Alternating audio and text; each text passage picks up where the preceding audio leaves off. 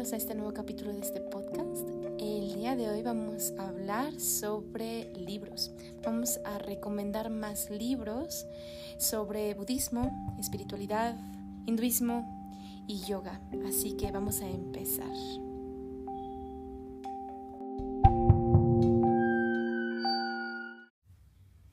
Hola, ¿qué tal? Espero que todos estén muy bien. Espero que hayan disfrutado la parte 1 de la recomendación de los libros, que algunos de ustedes que se hayan interesado por esos libros comentados hayan podido quizás conseguir uno de forma digital o de forma eh, convencional, un libro impreso, y que hayan podido empezar a sumergirse en estos temas. El día de hoy tengo otros libros recomendados o que recomiendo son libros algunos, digamos, mm, un poco técnicos y otros quizás son novelas. ¿Por qué? Porque a todos nos gustan las cosas diferentes para aprender eh, sobre este tema, ¿no? algunos nos gustan los hechos y también en base a esos hechos nos gusta leer novelas que ayuden a situarnos quizás en el momento, en la época y que nos hagan inspirarnos, ¿no? Entonces, sin más que decir, el día de hoy voy a recomendar algunos libros sobre el budismo también. y digamos que estos dos libros del budismo son dos libros, digamos, técnicos. ¿A qué me refiero técnicos? En donde hablan de dónde viene el budismo, cómo se origina el budismo, mm, los tipos de budismo. Quizás es no tanto como una historia, sino es más como un libro de historia que nos sitúa en el tiempo de Siddhartha Gautama, del Buda, y también que nos va ampliando un poquito el conocimiento de cómo se esparce el budismo, en qué se basa el budismo, cuáles son, digamos, los conceptos primarios que forman esta religión ¿no? o esta filosofía, de dónde viene. Y uno de ellos se llama Buda y el budismo. Este libro es, uh, su autor es Lionel Dumarset y creo que es uno de los primeros libros que yo leí sobre el budismo. Es un poco viejo, pero estoy segura que todavía pueden encontrar algunos, em, digamos, algunas ediciones más nuevas. El mío es de pasta dura y cuando lo ojeas eh, puedes ver como diferentes imágenes, ¿no? De estatuas, te van explicando de dónde vienen, qué significan, algunos grabados, ¿no? Porque igual que el hinduismo e igual que vamos hablando sobre los Vedas, estos libros tan importantes en el yoga y en el budismo ah, y en el hinduismo, muchos de ellos fueron pues escritos en estas tablillas, ¿no? Porque el papel, por ejemplo en Tíbet, el papel era casi imposible de conseguir em, porque las, la fabricación era muy costosa. Entonces, eh, lo que hacían era, digamos, imprimir en tablillas, ¿no? Los sutras, estos, digamos, como mm, versos o quizás enseñanzas que Siddhartha Gautama eh, dejó para la humanidad y para sus discípulos, claro, ¿no? Este libro dice La vida de Buda, la doctrina y las escuelas budistas, la expansión del budismo en el mundo. La editorial es de eh, Becky o Betty con B chiquita, ¿no? Y es un libro que me ayudó mucho, digamos, a conocer un poquito sobre la parte y la rama central de lo que es el budismo. Este libro para mí fue un descubrimiento, claro, porque ya estaba muy interesada en el budismo, en cómo se sistematizaba, quería saber, mm, digamos, cómo se fue ampliando, cómo fue tomando forma en todo Asia y después cómo se fue esparciendo, ¿no? Eh, habla sobre las señales de la santidad, de cómo se identifica un Buda. Muy interesante. Los, también las imágenes se me hacen muy bonitas, tienen una, una definición muy bonita. y te va explicando también eh, qué creen ellos. En, sí, digamos, en diferentes cuestiones como... Mm, de cultura, en qué creen ellos, ¿no? Por ejemplo, los funerales, qué, piensan de la muerte, eh, qué significan o qué son las estupas, ¿no? Estos, eh, eh, digamos que mm, edificaciones que hacen en forma como de triángulo hacia arriba son estupas y por qué las hacen, qué significan, ¿no? las imágenes siempre me llamaban la atención, igual mi yo adolescente siempre buscaba ver imágenes para imaginarme esos pueblos remotos en donde el budismo era quizás muy aceptado. Otro de los libros que me ayudó mucho con el budismo fue uno que se llama El despertar de Buda. Y este libro es de Tom Lowenstein y nos habla sobre la filosofía, la meditación, el camino hacia la iluminación, los lugares sagrados. Este libro yo me acuerdo que lo compré en Gandhi, ya tiene mucho tiempo también, muchos años, pero también es una exploración hacia una de las religiones quizás, em, pues una de las religiones más importantes, ¿no? Con muchos seguidores. me gustó mucho también este libro porque tenía tiene una forma diferente de sistematizar lo que es em, el conocimiento o la información que quiere dar, ¿no? Em, está dividida, claro, y cada uno, es, de verdad tiene una calidad impresionante este libro. Te va hablando sobre el karma, sobre el samsara, la rueda de la reencarnación.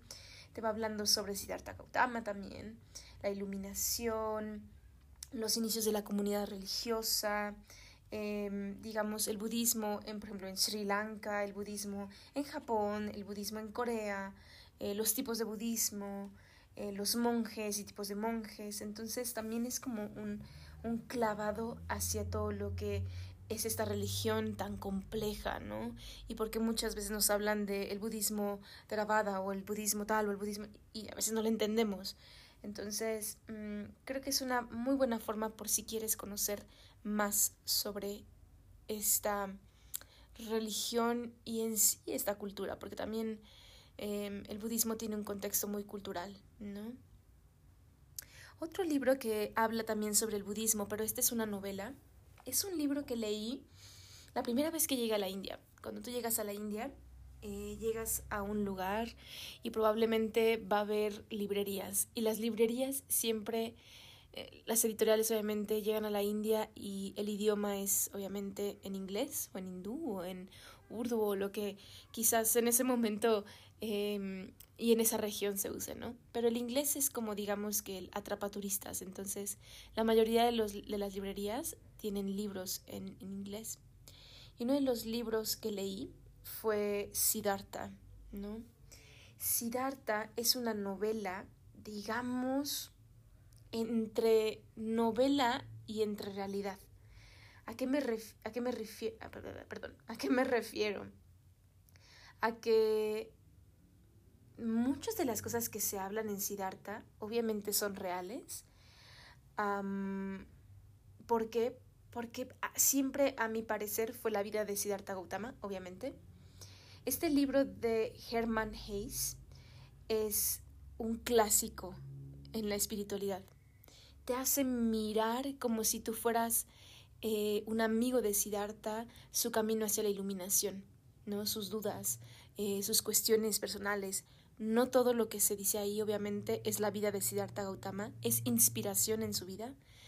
Y gracias a eso podemos ir, digamos, volviéndonos más, volviéndonos más frecuentes mm, con su vida, con sus preocupaciones, con su camino a la liberación y por qué tomó ese camino. ¿no? Siddhartha es una novela corta, em, como digo, es parte ficción, parte real. Digamos que se inspira en Siddhartha, en Siddhartha Gautama.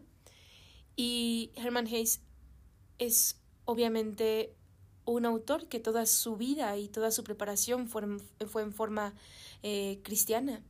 Entonces, cuando él decide mirar hacia otros lados, empieza a explorar diferentes religiones y llega a él el budismo y se impacta y se enamora de su filosofía y entonces decide hacer esta novela.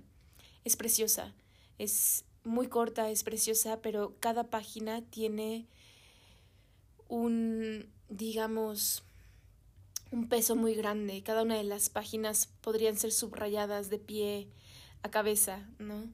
Es una de las novelas que disfruté y que siempre vuelvo a releer. esta novela es, como digo, muy corta, disponible en todos los idiomas.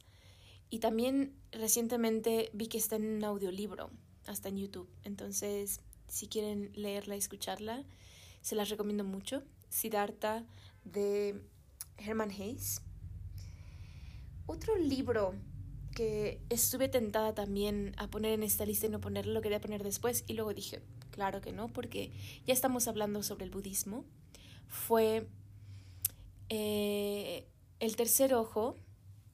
Este libro es un libro que recientemente leí, no tiene ni un mes que lo leí. Este libro me lo prestaron. Uno, una de las eh, lindas mujeres que viene a clases de yoga me lo prestó y me quedé picada al libro. ¿Por qué? Porque es, digamos, una vez más entre ficción y realidad.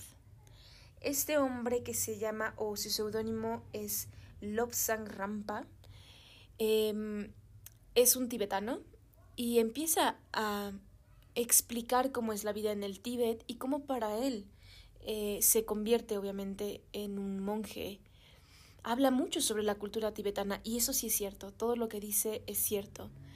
¿Por qué digo que es su seudónimo? Porque aún no se sabe quién es él, no se sabe ni siquiera si sí es tibetano o no si es tibetano, o si es una persona que fue al Tíbet y quiso poner su nombre, no se sabe nada de él, solamente se sabe que tiene o que adopta un nombre tibetano y tampoco se sabe si es un monje o no es un monje, pero sí que habla mucho sobre el despertar espiritual y habla mucho sobre los monjes del Tíbet y la cultura tibetana.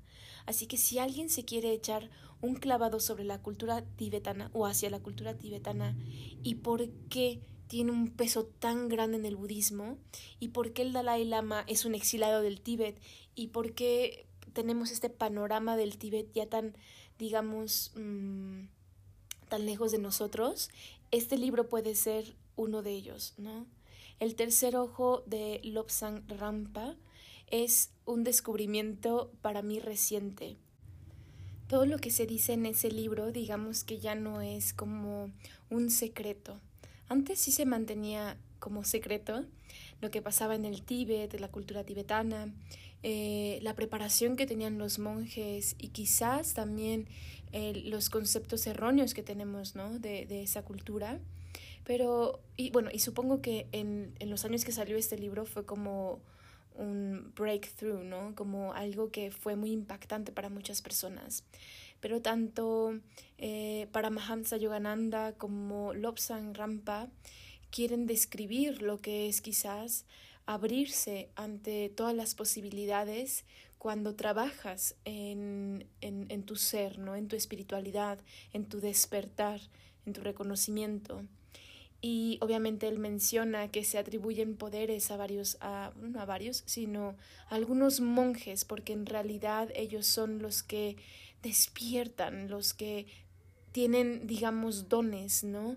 Y esos dones los desarrollan a través, quizás, también de esa apertura de ese tercer ojo, que no es solamente el abrirlo, sino es el mirar como las cosas son de verdad, ¿no? Entonces, este libro de El tercer ojo se los recomiendo mucho, fue para mí un descubrimiento reciente muy bonito y me enganchó y lo quería leer todos los días y solamente estaba esperando llegar a mi casa para leerlo. Entonces me gustó mucho y agradezco mucho a la persona que me lo prestó. Eh, seguimos un poquito con el budismo. Hoy casi todos son del budismo. Es que muchas veces me preguntan cómo pueden entrar al budismo o les gustaría saber del budismo y no saben en dónde, porque quizás la información de internet es muy reciclada, ¿no? Eh, Caminos hacia el Nirvana del Dalai Lama es uno de los libros que también ya tiene un tiempo que leí y que volví a leer y que me parece muy interesante.